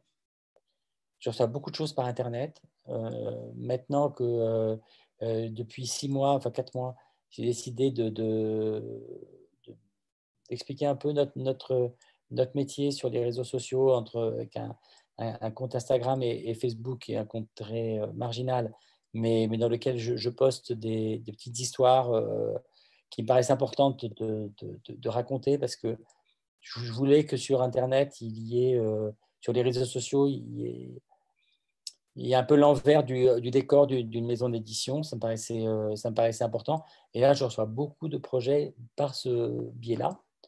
Euh, et j'essaie de répondre euh, à tout le monde, mais je ne prends pas. Euh, il faut qu'on soit très sélectif, parce que sinon, il y aura un éditeur comme les autres. Et justement, par rapport à ce projet-là, comment, comment ça se matérialise au final Puisque j'imagine qu'un synopsis ne suffit pas pour vous convaincre. Jusqu'où est la limite Un synopsis, un synopsis, on, un synopsis, on voit si, pof, on sent qu'il y a quelque chose qui, et si l'auteur traite mal le sujet euh, derrière, est-ce qu'il l'écrira ah, euh, Non, mais on a un travail. Après, vous avez un travail pas à pas. C'est-à-dire qu'un éditeur chez nous va suivre, ou une éditrice hein, suit. Euh, il, y a, des éditeurs qui, qui, qui, peuvent publier que 3 ou 4 livres par an. Donc, les, avec 52 semaines, bon, ils ont, prennent des vacances, mais ça fait beaucoup de, de travail, beaucoup, beaucoup de travail. Donc, il y a un accompagnement pas à pas. Non, on, travaille beaucoup avec les auteurs. Ça, c'est notre marque de fabrique. Et, par rapport au, nombre de publications par an, est-ce que vous avez euh, un, certain quota ou au contraire, vous vous laissez porter par... par Moi, c'est un quota par éditeur. C'est un quota par éditeur. Et comme aujourd'hui, on a beaucoup d'éditeurs, peut-être plus que... Si tous les éditeurs se mettaient à, publier euh, 10 livres par an, euh, ça serait trop. Donc, on est obligé de, de, les restreindre. Et, et, moi, je préfère que, que il y a une année où, où, tel éditeur, telle éditrice, elle a 4, 5, 10 livres, espèce de, ça s'emballe parce que voilà, les, livres, ça ne se commande pas et, on y va à fond. Puis l'année d'après, il ou elle en a, en a moins et c'est pas grave parce que combler le programme pour combler le programme, ça n'a aucun sens. Très bien. par rapport à la, collection poche, la collection Equinox a une collection poche au sein de, non. Au sein de la... Non? Pas du tout. Pas du tout. D'accord. moi, je suis un agnostique en poche, dans le sens où. C'est un semi-poche alors? Non. La, collection noire Equinox, la collection non, Equinox au début, au début, ah. au début, la collection était que en noir et blanc. Et en fait, on l'a transformée après en collection en couleur. Mais c'était des, des, livres grand format, dont certains sont devenus, par exemple, Mamie Luger est sorti en grand format, mais à l'époque, on faisait que des couvertures en noir et blanc, euh, qui étaient un peu radicales, qui nous ont permis d'arriver à, ce, à, ces, à, ces, projets euh, assez graphiques d'aujourd'hui, mais qui étaient trop radicaux peut-être. Euh, la, première direction était trop radicale. Et, et Mamie Luger est sorti en poche et ils en sont à 60 000. C'est un très gros succès de poche ces, ces, jours-ci, mais il a commencé dans cette collection que vous avez pris pour une collection de, de poche, mais qui était la collection normale. Non, sur la collection de poche, moi, je, je, je, sais que Iconoclast se pose beaucoup la question de faire une collection de poche. moi, ce que j'aime, c'est garder les livres le plus longtemps possible en grand format. la vie secrète des arbres est toujours en grand format. L'Aube et Birkanao est toujours en grand format. Les lois naturelles de l'enfant de, de Céline Alvarez est toujours en grand format. Et, et, vraiment, nous, on a tenu. Notre spécialité, c'est de tenir très, très longtemps les livres grand format. Pense qu'on est passé trop vite à une espèce de, folie de un livre au bout de six mois, euh, pof, euh, pas, pas, sans poche. Et euh, parce que c'est l'éditeur de poche, c'est là où est la plus grosse marge de, des groupes. Donc, donc il y a un appel d'air très fort. Et, mais donc on travaille avec, avec des, des, collections de poche quand on décide de mettre les livres en poche. Et on va parfois avec Point, Folio, Pocket, de livres de poche en fonction de, de l'avance, parfois, mais, mais, aussi beaucoup des, des affinités électives. Est-ce qu'on peut peut-être parler des, euh, des, livres et de la situation à venir euh, pour janvier, euh, même si on est toujours dans le flou, j'imagine, mais est-ce que les, les, dates de sortie seront repoussées ou pour l'instant tout est, tout est maintenu? Alors, c'est une année incroyable. Hein c'est une année incroyable. Donc, nous, on a 20 livres qu'on a repoussés de 2000, euh, qui, qui, devaient sortir en 2020, qui sortiront en 2021, 22 ou 23. Donc, euh, l'idée n'était pas de publier, parce qu'on avait tous les livres qui étaient en, prévus pour 2021. Donc, si on avait publié les livres de 2021 plus les 20 de 2020, euh, ça aurait été compliqué, d'autant plus qu'un certain nombre de livres qu'on a repoussés, on les a repoussés. Euh, voilà, il a fallu prendre des, décisions en relation avec les auteurs euh, pour que ça soit le mieux. D'ailleurs, symboliquement, euh, notre premier livre de 2021 est un livre qui a été programmé en avril 2020. C'est un livre d'une euh, gynécologue, qui est une fille exceptionnelle, qui s'appelle Laura Berlingo, s'appelle Une sexualité à soi. C'est un très beau texte et c'est un texte que, qu'on n'a pas eu envie de sortir à l'automne parce qu'on avait peur qu'il soit un peu écrasé par toutes les grosses sorties, tous les, la conjonction de best-sellers. Et on voulait lui donner toute sa chance, donc il, commencera début janvier. Donc, euh, c'est une année euh, qui a été euh, paradoxale sur tous les, tous les plans. Je pense qu'on va en sortir avec... moi, ça fait 30 ans que je suis éditeur. 30 ans que les, ce que j'ai entendu comme phrase, les deux phrases que j'ai entendues le plus souvent, c'est ah, est-ce que les gens lisent encore? Et l'autre chose, c'est mais qu'est-ce que ça doit être dur? D'être un éditeur indépendant. Donc, ça, c'est les deux phrases que j'ai toujours entendues. Et là, cette année, j'ai entendu deux phrases c'est qu'est-ce que, euh, qu'est-ce que tu me conseilles comme livre? Et l'autre chose, c'était euh, mais vous avez de la chance dans l'édition. Et euh, il y a un vrai changement qui s'est produit, puisque dans toutes les industries dites culturelles, ce qui est dit industrie culturelle, le festival, le, cinéma, le théâtre, le, tout spectacle vivant, enfin, quasiment tout, tout, tout est sinistré. et la presse, l'effondrement de la pub, etc. Et, le livre, en fait, va, va, va s'en sortir très bien. alors, avec évidemment des contrastes, parce qu'il y a des tas de livres qui, qui, sont tombés au champ d'honneur, des livres qui sont, qui sont sortis au mauvais moment. Il y a eu une polarisation sur les best-sellers monstrueuses euh, à l'automne, plus forte que jamais. Il y a eu plein de, de, manques. Mais euh, les libraires indépendants font des records de vente aujourd'hui, hein, c'est impressionnant. Il y a eu un retour de, des lecteurs en librairie après le premier confinement, totalement inattendu.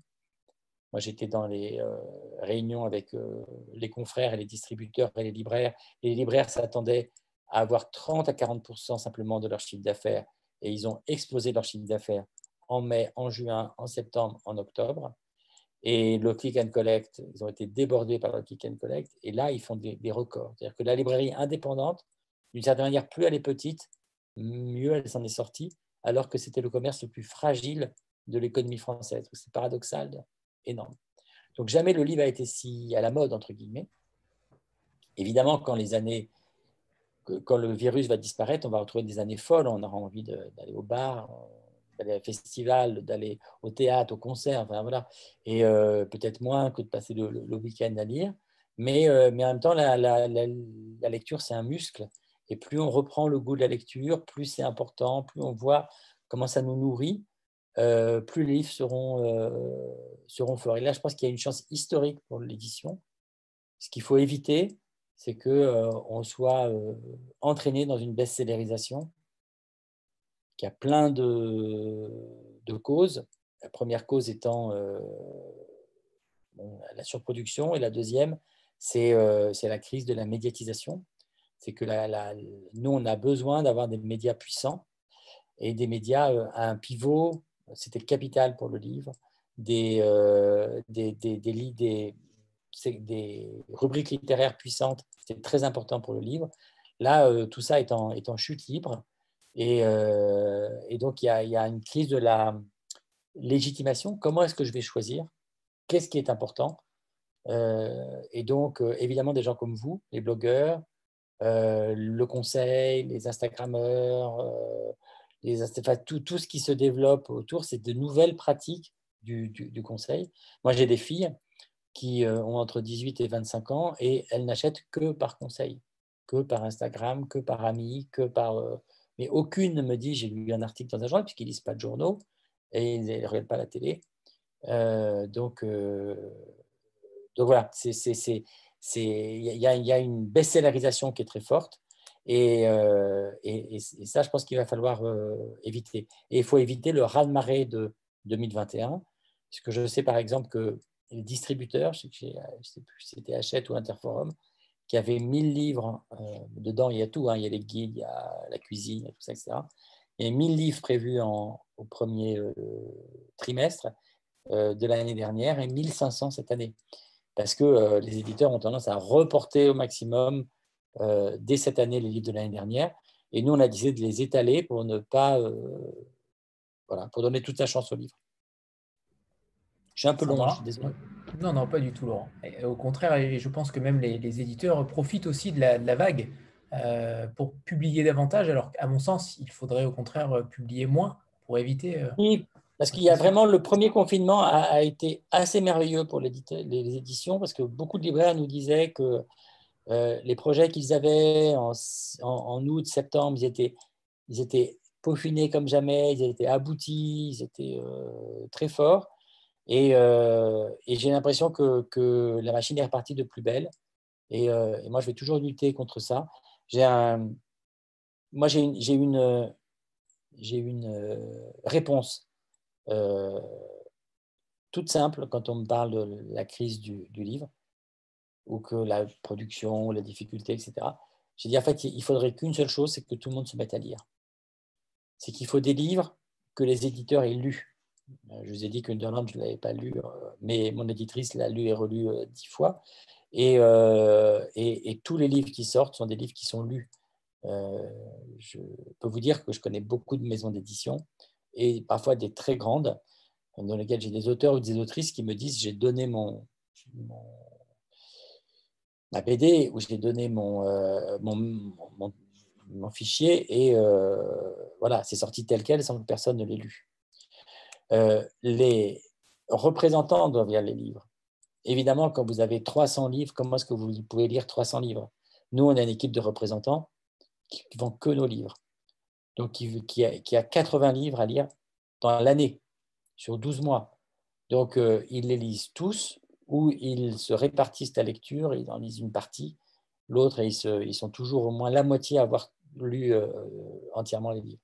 Donc, quand ils vont parler aux libraires, ils ont vraiment lu les livres. Euh, évidemment, il faudrait que les libraires lisent. Ils ne peuvent pas tout lire, mais il faut qu'ils puissent lire le maximum. Et il y a trop de libraires, pas dans la littérature, mais dans d'autres domaines. Il y a certains libraires qui ne peuvent pas parce qu'ils ont trop de travail, trop de manutention. Et il faut que les journalistes lisent les livres aussi.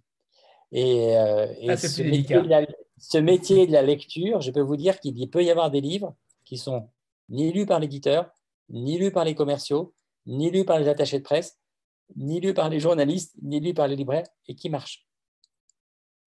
Euh, et, et, ça, c'est artificiel. Voilà. Ce qui est vraiment important, c'est de revenir à, la base, à la lecture.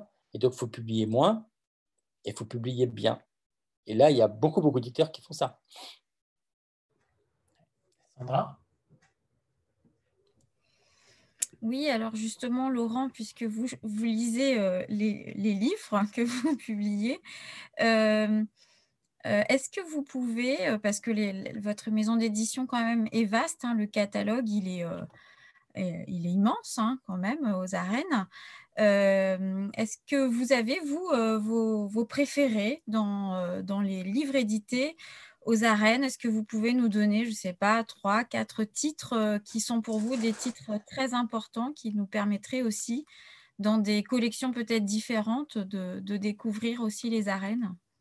Et, dans, des, dans des genres différents peut-être, pour éviter, euh, parce que c'est quand même difficile de... Voilà. C'est horrible. Si vous ne pouvez pas dire ce que c'est, c'est horrible. C'est horrible. Ah, c'est l'exercice le plus difficile. Quand vous demandez à quelqu'un de choisir entre ses enfants, et vous avez. Euh, Sans vous mettre la pression, Laurent, euh, Sophie avait, avait, avait, adoré cette question. Mais oui, mais parce qu'elle est bien plus forte que moi. Elle est bien plus forte que moi. Et, et puis, elle publie beaucoup moins de livres. Donc, euh, il y avait moins de. Non, non. Euh, alors, Pour quand euh, même, Anne-Marie Métayer nous a dit exactement la même chose. On peut pas, c'est très difficile de choisir. C'est comme si on choisissait ah. entre nos enfants. Voilà. C'est ah vraiment exactement la même expression. Alors, moi, moi j'ai toujours une, il y, a toujours une, une chose que je, je, je dis, je fais parler les gens et je leur trouve un livre pour eux.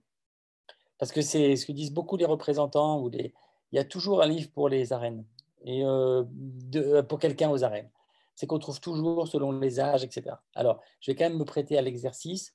Et ce que je voudrais, c'est peut-être parler de, livres euh, bah, qui n'ont pas eu un succès incroyable, euh, mais, euh, mais qui, qui, me touchent beaucoup et qui m'ont le plus marqué.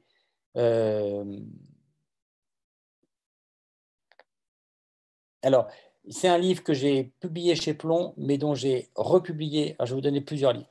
Il y a un livre que j'ai publié chez Plomb et dont j'ai, que j'ai republié euh, dans une version enrichie.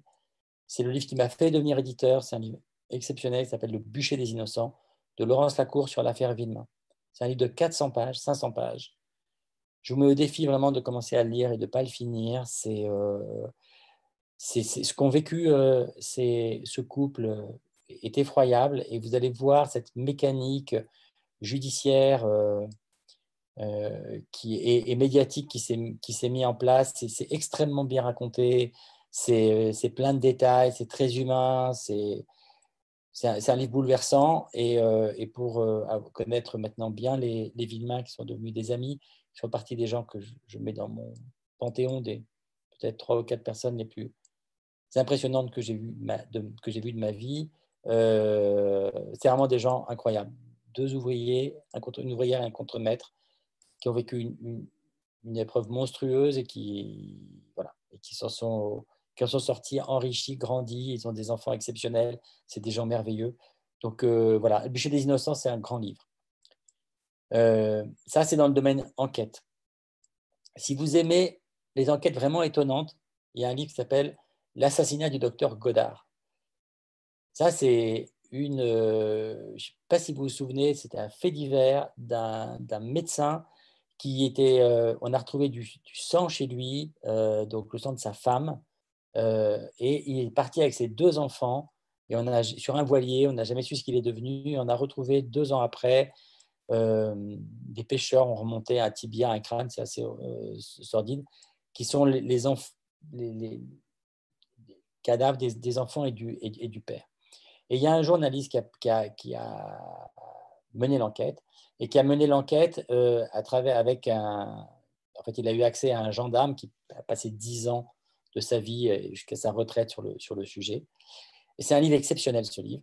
C'est un livre que, je, que tout le monde dévore dès que je le conseille et qui a été massacré par une chose, c'est qu'il devait sortir un jour, on avait une presse énorme qui était prévue.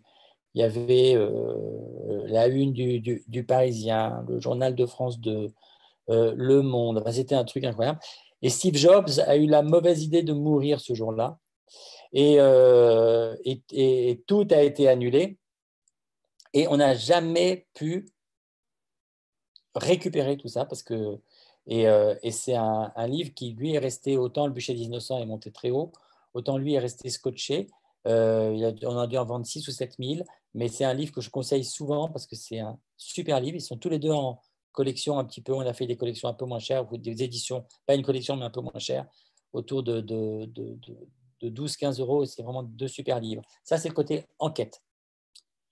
Euh, en sciences humaines, il y a un livre que je conseille vraiment, c'est Exterminer toutes ces brutes d'un Suédois qui s'appelle Sev Lindquist, qui était un écrivain suédois.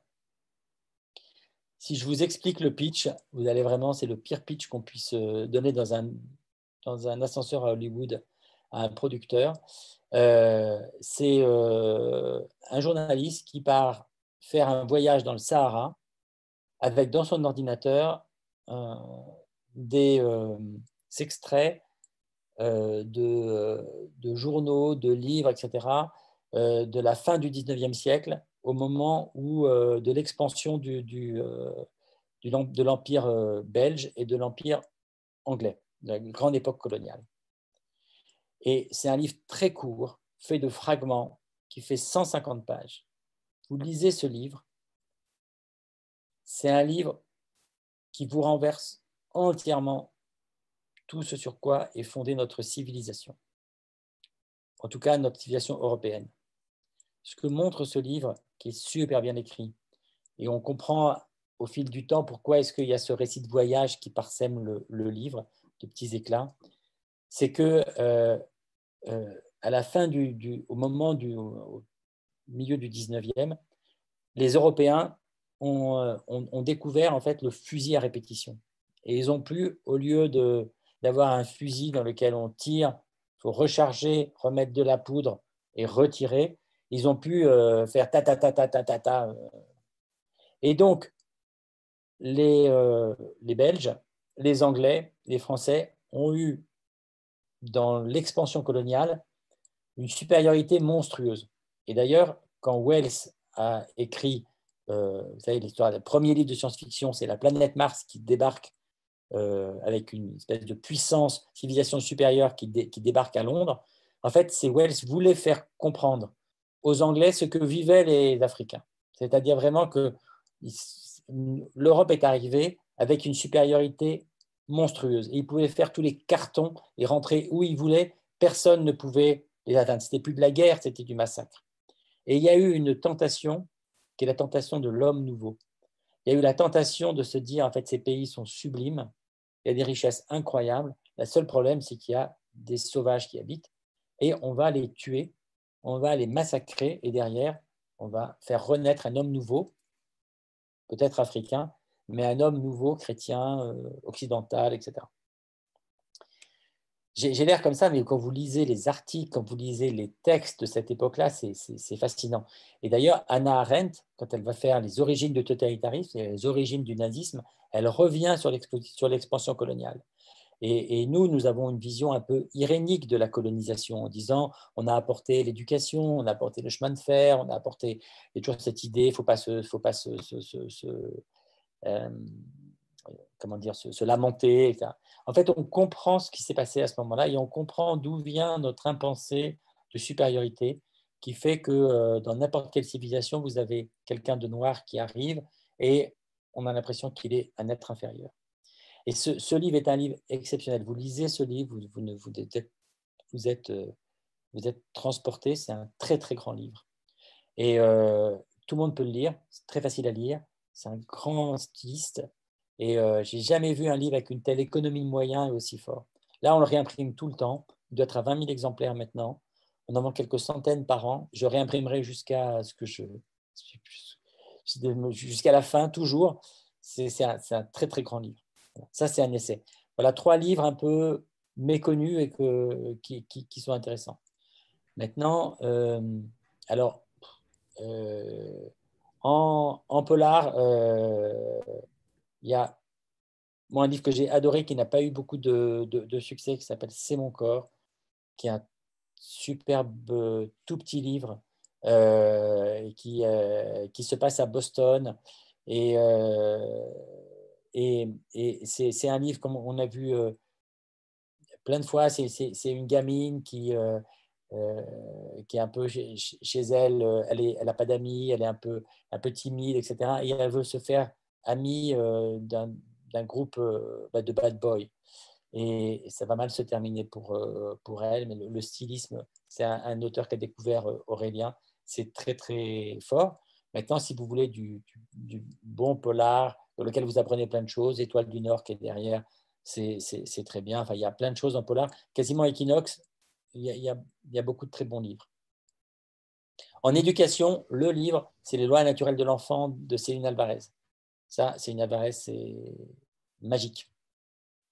Fille exceptionnelle, une histoire exceptionnelle, grande auteur des, arènes. Elle était inconnue, euh, elle, vivait avec euh, le RSA, parce qu'elle a quitté euh, l'éducation nationale volontairement pour mettre en place tout un, site de, vidéos, etc. Quand je l'ai rencontrée, je suis rentré le soir et j'ai dit à Sophie, justement, j'ai dit plus tard, on dira Les Arènes, c'est vraiment l'éditeur de Céline Alvarez. Et je le pense encore. Et, et ça, ça c'était les lois naturelles de l'enfant, c'est génial. et la BD La BD. À BD, il y a tellement de choses bien. Euh, la BD. Euh, ah, je vais prendre un, bah le, un Manu qui est sorti. Euh, c'est vraiment un très joli livre. Mais peut-être que. Il y, a, un livre que j'ai beaucoup aimé, qui s'appelle qui a, eu moins de succès, donc c'est pour ça que j'aime bien parler de livres qui sont qui n'ont pas eu, qui ont, qui ont eu de l'écho, mais pas autant. Oui, je vois Parole d'honneur. Oui, Parole d'honneur, c'est un super titre. Euh, mais euh, c'est un, livre que j'ai découvert. Euh, ça s'appelle La tragédie brune. En 1930, au début de 33, au début du nazisme, il y avait un, Français qui était un, journaliste, peut-être un tout petit peu espion, d'ailleurs, c'est ce qu'on pense, qui était un, journaliste euh, qui parlait très bien allemand et qui était le cousin germain du maréchal de Leclerc, vous savez, après. Comme maréchal Leclerc, il s'appelait euh, de Haute-Cloque, son, nom de, Leclerc, c'est un nom de guerre. Et, euh, et, donc, il y avait un, journaliste qui s'appelait Haute-Cloque et qui travaillait pour, pour des journaux un peu toute cette mouvance de, de journaux euh, qui explosait dans les années 30 autour de vues, enfin bref, toute une série de, journaux très visuels, etc. Et il a tout de suite compris ce qui se passait en Allemagne. Alors qu'à l'époque, les gens n'avaient pas la conscience du, du, nazisme. Et il a sorti euh, trois livres, dont La tragédie brune, qui est un livre qui sort en 33, qui est un livre de reportage, que vous trouverez sur Internet en PDF gratuit, que vous pouvez lire, mais vous le dévorez. Nous, on sait ce qui s'est passé, lui, il ne le sait pas, mais je vous jure qu'il voit tout. C'est extraordinaire ce livre. Il s'appelle La tragédie brune et euh, il les nazis le, craignaient tellement qu'il a été empoisonné par les nazis en 1937. Et c'est le premier mort français, en fait, du nazisme. Et, euh, j'ai découvert cette histoire euh, sur le tard. J'ai lu ce livre. J'ai adoré ce livre. Et on en a fait une bande dessinée dans laquelle, à la fin, on a euh, mis le, texte du, livre. Ça, c'est des choses qu'on peut faire en bande dessinée. Sinon, toute la collection L'incroyable histoire, évidemment, Parole d'honneur de Léla Simani sur la, sexualité au Maroc. C'est un très beau livre de reportage, de BD reportage. Que de belles références. Et Oubrerie a fait un livre. On a, on a fait une série avec lui. Je vais vous parler, j'ai l'impression que je fais que des bides, hein, mais de livres. Ce pas des bides, c'est des livres qui marchent, mais qui n'ont pas, qui n'ont pas explosé. Il a fait une série qui s'appelle Voltaire amoureux, Clément Aubry, et je vous conseille le deuxième tome, qui s'appelle Voltaire très amoureux. Et c'est, je pense qu'il n'y a pas beaucoup de livres aussi romantiques en BD. C'est un livre d'une qui dit l'amour. Euh, j'adore ce livre. C'est un livre très très beau, très romantique, très fleur bleue. Euh, Super livre. Et ça n'a pas accroché. Je crois que les gens, Voltaire, ils voient pas tellement Voltaire et l'amour. C'est pas tellement, ça leur dit pas. Je sais pas, c'est comme si on disait euh, les, plaisanteries de Rousseau, quoi. on ne comprend pas du tout le, rapport. Ou le sevrage chez Baudelaire, en effet. Exactement. Voilà. Euh, par rapport à 2021, justement, euh, est-ce que vous avez des titres euh, qui, évidemment, ah oui. des titres qui vont sortir, mais est-ce qu'on peut en parler ah, Bien sûr. Alors, mon top 3 du premier trimestre. Donc 4, 4, top 4. Caril Ferré, LED. Alors, Caril Ferré, on le connaît sur les pays chauds, l'Afrique, euh, l'Amérique latine, etc. Et là, il va dans un pays vraiment très froid. Il va en Sibérie, euh, à Norilsk. Alors, Norilsk, c'est des hauts fourneaux, euh, des mines, dans la région la plus. C'est peut-être la ville la plus au nord du cercle polaire. Allez voir des photos de Norilsk sur Internet. On avait publié dans la revue Six mois des photos exceptionnelles. c'est à la fois défoncé, et, d'une sublime laideur, en fait, tellement c'est un mélange de, nature, d'aurore boréale et tout ça. Et, euh, donc, euh, Caril Ferré nous raconte ce désastre écologique, les mines, le froid, enfin, il, il y va très bien, mais il y a beaucoup de chaleur de ces personnages. Jusque-là, en fait, Caril Ferré, c'était beaucoup de violence dans un univers très chaud. Et là, c'est presque beaucoup de tendresse dans un univers très dur et très froid. Et euh, il y a des, homosexuels clandestins, euh, euh, des mineurs. Enfin, je vous laisse. c'est un, livre où il est plein de tendresse et super livre. Après, j'ai trois titres. un titre d'un journaliste du Monde qui s'appelle Samuel Laurent, qui été, qui fait partie de ces journalistes qui sont arrivés plein de certitudes sur Internet en disant euh, que les réseaux sociaux allaient tout changer, que Twitter allait apporter la démocratie, etc., etc. Et accessoirement, qui ont fait une carrière exceptionnelle dans leur journal. Et Samuel Laurent, c'est ça, c'est parce qu'il maîtrisait Twitter. Il a 160 000 followers sur, Twitter et il a fait partie des, stars de, ce réseau, très euh, cinglant, euh, drôle, pédagogique, etc. toujours branché sur, Twitter. Et, c'est lui qui a créé le un groupe qui s'appelle les décodeurs. C'est une rubrique du Monde de fact-checking pour essayer de dire, bah, face à toutes les fausses informations, on va euh, vérifier. Et euh, il se trouve que euh, il s'est un peu emballé lui-même, il a sans doute fait des erreurs, il est rentré, il s'est pris dans la figure toute la violence d'Internet, toutes les vagues successives. Alors la, gauchosphère, la fachosphère, la Manif pour tous euh, sphère euh, et, euh, et, la République en marche sphère, parce que c'est une chose qu'on ne sait pas, mais il y a un réseau hyper organisé, hyper violent du côté de, animé par l'Élysée, en tout cas du côté de la République en marche, Twitter. Et il en a pris tellement de violence qu'il en a fait une, dépression, il a arrêté et il a décidé de, redevenir journaliste de base, journaliste de reportage en dehors d'Internet. Et il raconte dans un livre qui s'appelle J'ai vu naître le monstre, avec beaucoup d'intelligence et beaucoup de justesse, avec ce qu'il faut de, de, de, témoignages personnels, mais ce n'est pas le récit de son histoire avec sa dépression et tout ça, etc. C'est beaucoup plus subtil que ça. Mais comment s'est développé ce, réseau, la puissance du réseau, ce que le MeToo, euh, euh, tous les, mouvements contre le racisme, etc. Et en même temps, ce que c'est devenu, c'est-à-dire un, un, biais, un truc complètement biaisé, et, euh, et dans lequel, malheureusement, en fait, les journalistes et les politiques sont obsédés par Twitter parce que c'est là où ils ont l'impression que euh, naissent les mouvements d'opinion, qu'on a le pouls de l'opinion. Et quand il dit j'ai vu naître le monstre, c'est-à-dire qu'en fait, on se rend compte qu'aujourd'hui, c'est là où Twitter qui donne le là. C'est qu'en dehors de l'agenda euh, politique, c'est-à-dire euh, bah, quand il y a le Covid, des choses comme ça, etc., mais ce qui fait qu'on va donner la parole à quelqu'un, ce qui fait qu'un sujet devient un scandale ou devient une histoire, en fait, ça se trouve sur Twitter avec des biais et des manipulations qu'il met à, jour, avec aussi un biais euh, qui est très fort sur les réseaux sociaux, qui s'appelle l'indignation euh, vertueuse. C'est-à-dire, en fait, ce qui marche sur euh, Twitter, c'est de s'indigner. Mais on s'indigne en s'indignant, en fait, on, a, on est, tout le monde s'indigne contre le racisme quand on est antiraciste, tout le monde s'indigne contre les théories du genre, quand on est un catho intégriste, tout le monde s'indigne. Chacun qui, dans son monde, s'indigne contre autre chose et va chercher même une petite vidéo vue par 200 personnes pour en faire un objet d'indignation et qu'il devient viral.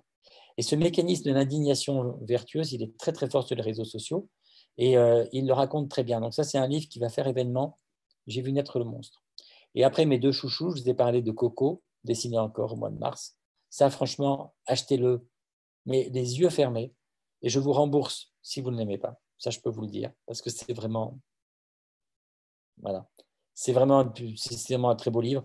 D'ailleurs, Laurent Muller nous l'a envoyé en disant euh, euh, pendant le confinement. il m'a dit c'est le plus beau livre que j'ai publié. J'arrête de, publier, je ne pourrais pas faire mieux.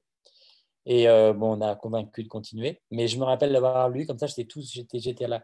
Il faisait super beau dehors du confinement, j'ai ouvert le fichier.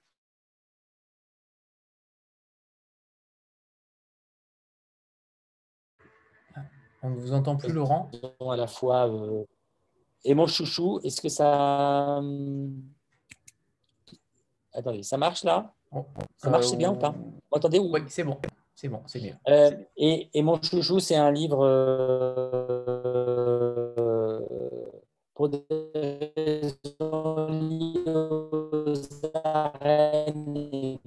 Non, ça, là, ça ne remarche plus. C'est un livre de Patrick. Alors, essayez de sortir et de me reconnecter. C'est bon, non, c'est bon, c'est bon, c'est bon, Laurent, c'est bon, parfait. Patrick Exupéry, c'est mon frère en, édition. Euh, donc, c'est un journaliste euh, au, Figaro euh, qui était grand reporter. Il a tout, le prix Albert Londres, le prix Bayeux des reporters, tout le, un gros baroudeur. Et, euh, quand il était journaliste au Figaro, il a fait euh, des articles très retentissants sur le génocide des Tutsis au Rwanda, donc il était témoin, et sur l'implication de, la France du côté des génocidaires. Ça a fait tellement sensation, surtout dans le Figaro à l'époque, qu'il y a une mission d'information parlementaire qui a été créée. Euh, et, euh, et, il a continué à travailler sur ce dossier. Et moi, j'ai publié, c'est comme ça qu'on s'est rencontrés, un livre qui s'appelle L'inavouable, qu'il a publié en 2004 aux, arènes, qui racontait cette histoire. On est devenus amis et on a eu euh, ensemble cette aventure exceptionnelle qui a été 21 et 6 mois, donc deux revues de reportage en texte, en dessin, en photo et pour 6 mois qu'en photo, qui a été bon, la, plus belle chose que j'ai fait de ma vie professionnelle. C'était une aventure euh, exceptionnelle, humaine, avec une équipe de jeunes journalistes. On a fait travailler des centaines de, jeunes gens. Euh, de jeunes, on a donné notre chance à, leur chance à plein de gens. On a fait deux festivals, trois éditions de festivals avec 5000 personnes pendant trois jours. on a couvert les librairies, la France, de, choses. Et puis après, on a eu ensemble le projet de faire un, hebdomadaire qui s'appelait Hebdo, qui est un très, grosse, très gros échec. Et Hebdo a, entraîné cette filiale en liquidation. et donc, Patrick n'a plus de boulot.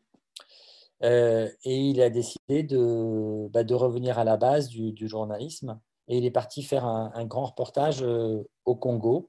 Donc, ça s'appelle La Traversée. Il part de Kigali, qui est là au, Rwanda, pour aller à Kinshasa, qui est la capitale de la République démocratique du Congo.